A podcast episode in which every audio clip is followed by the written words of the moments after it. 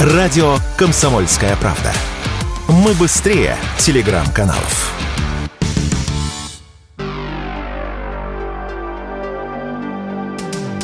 В России назвали главное слово 2023 года и это нейросеть. В Институте русского языка имени Пушкина пояснили, что выбор делался на основе анализа больших данных и частотности запросов. Повлияла на итоговые результаты оценка ведущих экспертов, в том числе лингвистов и социологов. В результате существительная нейросеть набрала свыше 75% голосов и стала абсолютным лидером рейтинга. В слове нейросеть запечатлены наиболее актуальные тенденции уходящего года, рассказала радио «Комсомольская правда» правда», заведующая лабораторией филологических исследований Института русского языка имени Пушкина Александра Ольховская.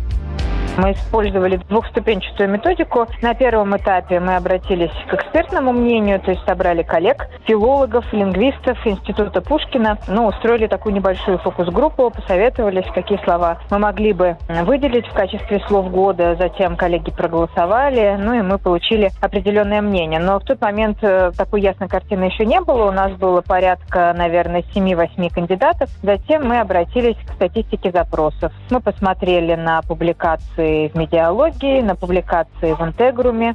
Мы посмотрели на статистику запросов в WordStat и Google Trends. Ну и, в общем-то, это все и решило. Вот эти вот виртуальные интернет-инструменты показали, что нейросеть существенно лидирует как правило, слово года в русском языке выбирает Институт имени Пушкина. В прошлом году им стало слово «наследие». Институт пояснил свой выбор стремлением найти слово позитивного звучания и общественной поддержки. Также там рассказали, какие еще слова претендовали на звание слова года, комментирует Александра Ольховская всю лексику такой политической направленности мы намеренно исключили, как в прошлом году.